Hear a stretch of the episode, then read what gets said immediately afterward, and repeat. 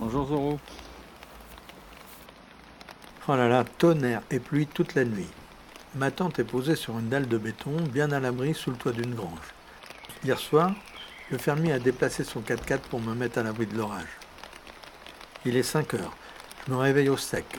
Zoro n'a pas eu cette chance. Parqué avec les brebis, il est resté sous la flotte toute la nuit. Oui, on est venu chercher une ferme euh, où il y avait tout, en fait, maison d'habitation, euh, l'exploitation et le cheptel. On est parti de rien. Jean-Pierre, avec sa femme Marie, sont des pionniers. Tous les deux passionnés d'agriculture, mais sans exploitation à reprendre, ils sont venus s'installer là où personne ne va, dans la Nièvre.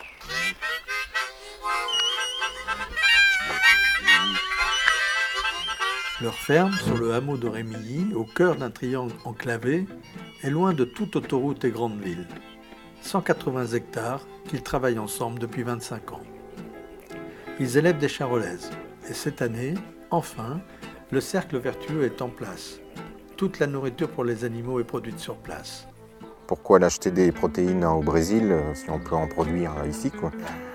Et ça leur fait mal au cœur de voir qu'à l'école du village, entouré des plus beaux troupeaux de charolaises, on va servir du steak canadien. Le CETA vient d'être signé.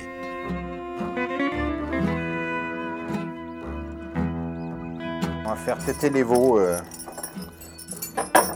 Donc ce, ce sont des veaux de lait qui, qui sont nourris exclusivement au lait. Quoi. Donc, ils sont Ils sont un réseau d'agriculteurs, là tout autour, avec lesquels ils s'entendent bien. Ils sont investis dans la marge de la commune. L'instituteur s'est battu pour maintenir l'école. Tous les enfants de la commune réussissent. Va devant. Va chercher là-bas, c'est bien. Allez, va. En fin de matinée, dans le jardin fleuri, on trempe des petits gâteaux dans le café pour se dire au revoir. Va, devant. Fais Sur le chemin, je me retourne Va une devant. dernière fois pour voir les grandes bâtisses de Va leur ferme. là-bas, c'est bien. Allez, va. Sur les toits de tuiles rouges, je sais que palpite l'obstination des pionniers. À demain.